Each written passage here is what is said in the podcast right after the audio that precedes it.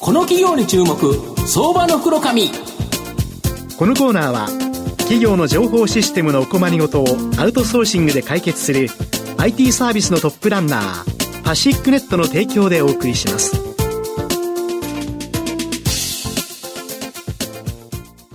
ここからは相場の福の神こと藤本信之さんと一緒にお送りします。藤本さんよろしくお願いします。毎度、相場の福の神こと、藤本でございます。まあ、今日はですね、まあ、あの、日本にはいろんなですね、有名な建物あるかと思うんですけど、はい、あの建物、この建物もですね、その会社が、まあ、携わったっていうようなですね、企業をご紹介したいと思うんですけど、えー、今日ご紹介させていただきますのが、証券コード1994、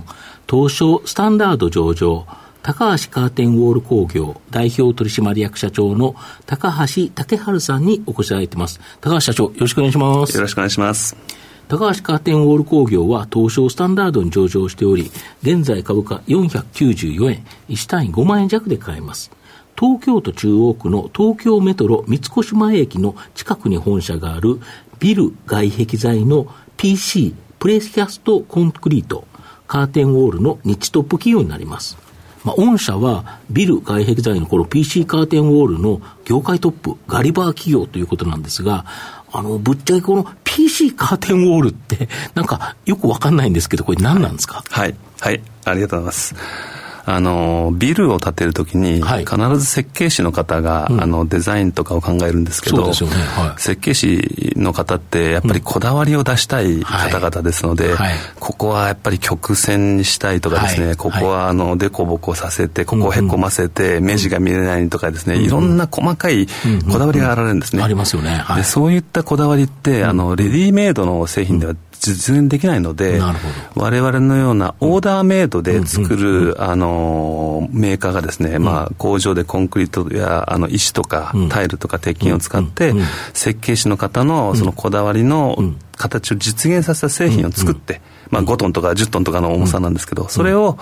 あの、現場に、建設現場に運んで、クレーンで持ち上げて、鉄骨にドーンと置いていって、壁を作ると。ああ、ビルの壁ですよね。はい、そうです。なるほど。そういうものです。御社のウェブサイトを見ると、この PC カーテンウォール、御社が製造されたやつ、まあ、これを利用したですね、建物の写真がいっぱい掲載されてるんですけど、まあ、ご紹介できる範囲でですね、この有名なものを教えていただいていいですか？はい。あの、ちょっとあの、北から順にちょっと行っていきたいんですけども、はいはいあの、北海道ですと千歳空港の建物もやりました。はいはい、仙台ではウエスティンホテルの建物もやりました。はい、まあ、東京に来るとスカイツリーや都庁。スカイツリー都庁？はい、はい。あのー、横浜行くとランドマークタワー。ランドマークタワーも結構有名な建物ですよね。はい。で、名古屋はマリオット、駅前のマリオットホテルの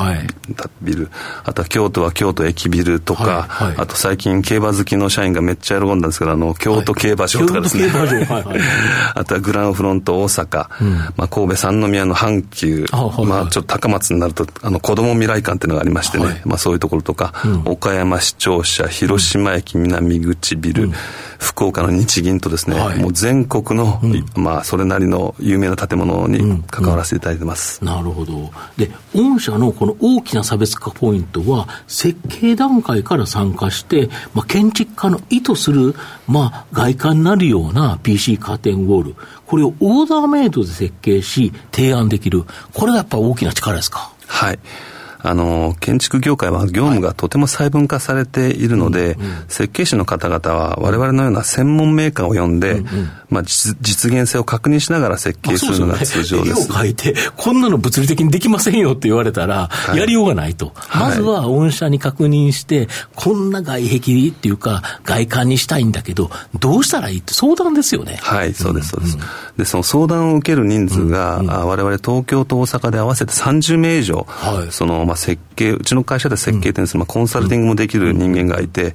まあ、この、まあ、人用が質量ともに日本最大というのが我々の強みになってます。だから最近だと、なんかわざわざ古くさせたような外観の、なんかエイジング加工っていうやつですか、経年加工、こういうのもやられてるんですよね。え、あのー、渋谷に宮下公園ってあるんですけど、その奥にあのシークエンスっていうホテルがあって、はい、それ我々から見るとですね、すごい新築なのに、はい、なんか何十年も経ってるように見えて、すごい古く見えるそうそう、このデザインでいいのかなと我々も思いながらも、設計士の方が、これはいいんだ、これがいいんだって。なるほど。わかりましたって。なるほど。要は新築なのに、まあ、古くからあるような、味のある、なんか劣化、まあ、経年劣化、まあ、エイジね、エイジングしたような建物、わざと作られると。そういう方もいらっしゃいます。なるほど。あとは結構まあ東京都庁も結構変わった形ですし、他も結構ユニークな建物、特にあれですよね、東京オリンピックの時に結構いくつかでやっぱり携われたんですよね。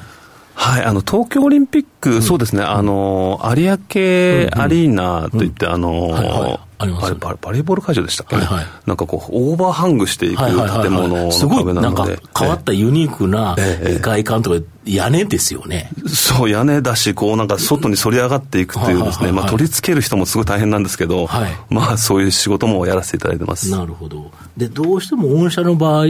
この大型物件の受注量に、まあ業績が影響を受けるということで、はい、まあ東京オリンピック独自だった2021年12月期は非常に高決算だったと思うんですけど、その後前期今期予想とですね、ちょっと厳しい状況なんですけど、これはやっぱりそんな感じなんですか？あの我々、仕事に波があって、うん。はい、仕事が多いときは、売り上げも上がるし、うん、まあ、正直値段も高く、できる。から下げなくていいんですよ、うんうんうん、仕事が減ってくると、ちょっと仕事くださいっていうので、ちょっとあの下がってしまうというのが実情で、でそういったあのアップダウンを繰り返しながら来たという歴史がございまして、そうですね、はい、今年はもう11月からまた製造が上がってくるので、あの先行きはまあいいかなと思ってます。なるほど。でしかし、まあ、先日発表した中間決算で、途中経過ながらも経常利益が通期予想を超過するなど好調で、まあ、来期はさらにこの好調を持続そうですか？まあ、あの、通常に戻りつつあるというのが我々の感覚ですね。逆に今までがあまりに悪すぎたと。そうですね。この1、2年が。はいはいはい、そこから比べると、あの、一般ペースに戻れば、はい、えー、ちゃんとこう収益は上げれるぞという感じですか？はい。なるほど。御社の今後の成長を引っ張るもの、改めて教えていただきたいんですが。あ、はい。えー、っとですね、先日ちょっとご来社いただいたときに、うん、まあ、六本木とか日比谷公園の周りの再開発で、はいはいはい。まあ、我々の製品が使われるという話をさせていただいたんですが、はいはい、それに加えて最近ですね、はい、ちょっと嬉しいことにですね、はい、実はガラスやアルミの壁っていうのが我々のライバルなんですけど、そうですよね。やっぱガラスの方が多いですもんね。そうですね、今すごく多くて軽くて、うん。うん、まあ、使われてるんですけど、うん、どうも、うんあちらって作るときにすごくエネルギーを使ってるらしいんですよ、電気を。なるほど、なるほど、で、それはそうですよね。で、我々コンクリートも結構使ってると思ったんですけど、うん、意外と、うん。こそっちの方がいいんじゃないっていうですね、声が。SDGs の観点から言うと、はい、ビルっていうものの作るのに CO2 をどれだけ排出してるかとか、はいエネルギーをどれだけ使ってるか考えたら、ガラスで作っちゃうと、実は、ちょっと効率が悪いっていうことですかね。そう、脱炭素の面で言うと、うんうん、いや、意外とコンクリートカードの方もいいんじゃないっていう声が、うん、あの、複数聞こえてきてですね、うんうん、まあ、実際4面ガラスだったところの1面が、うん、まあ、PC カーテンウォールになるみたいな、そういうふうになってきて、このトレンド、これからよく確認するんですけど、これが、本当にそうであると、うん、結構ですね、我々の業界が広がっていく可能性があるんですよ。で、その時我々シェアが50%以上あるので、うんうん、一番恩恵を受けられると。なるほど。そういうポジションにいます。そうですよね。あと、ガラスのビルだと、真夏とか、死ぬほど暑く、あの、じゃ僕、あの、いろんな会社に、まあ、うん、昔は所属してて、えー、あの、高層ビルの29階とかいると、えー、あの、あれなんですよね。普通は全館空調でエアコンしてるので、はい、別に暑いとか寒いとか何もないって快適なんですけど、えー、土日に本来行かない時に行くと、ついてないんですよね。でてくれないんですよね、その日。なるほど。数人のために、あの、全館のそれ、動かせないとかって言われると、40度を超えてるんですよね。これ、地獄のような執務室に 数時間入れられただけで、サウナかと思うような、あ。れ、ガラスだからだと思うんですけど、あれがカーテンウォールで、その窓が小さければ、そこまで暑くないし、それ考えたら、実は、二酸化炭素排出量のことを考えると、ええ、カーテンウォールっていうのは今後伸びる素材かもしれないないですよね。はい。我々、あの、うん、断熱性はコンクリートカーテンウォールのが圧倒的にいいですし、いいですよね。窓を小さくするのが間違いなく、あの、空調効率にはいいんですよ。そうですよね。えー、そうそうですね。ガラスの、あの、マンションとかだと、あの、タワマンで上でガラスのやつって、地獄のような電気代がかかってるっていうような、今やっぱ電気代が高くなっちゃってるんで、えー、でね、ずっとエアコンつけっぱなしじゃないと、人死にそうなぐらい暑くなる。そう考えたら、やっぱりカーテンウォールの、まあ、今後の成長、期待できるかもしれないですよね。はい。なるほど。まあえー、最後まとめさせていただきますと、高橋カーテンウォール工業は、建築家と二人三脚でですね、建物の外観を建築家の意図通りに作り上げるオンリーワン技術によって、PC カーテンウォール業界では日トップ企業となっています。業績はですね、建設業界の状況に大きく左右されますが、今後は大型物件の期待もあり、改善されると思います。まあ、株価指標面を見るとですね、自己資本比率が約80%と非常に健全なのに、実績の PBR はおよそ0.4倍、また予想配当利回りはおよそ4%と非常に魅力的な水準です。中長期投資でじっくりと応援したい相場の福の神のこの企業に注目銘柄になります。今日は証券コード1994東証スタンダード上場高橋カーテンウォール工業代表取締役社長の高橋武春さんにお越しいただきました。高橋さんありがとうございました。ありがとうございました。藤本さん今日もありがとうございました。どうもありがとうございました。企業の情報システムのお困りごとをアウトソーシングで解決する IT サービスのトップランナー東証スタンダード、証券コード3021パシフィックネットは、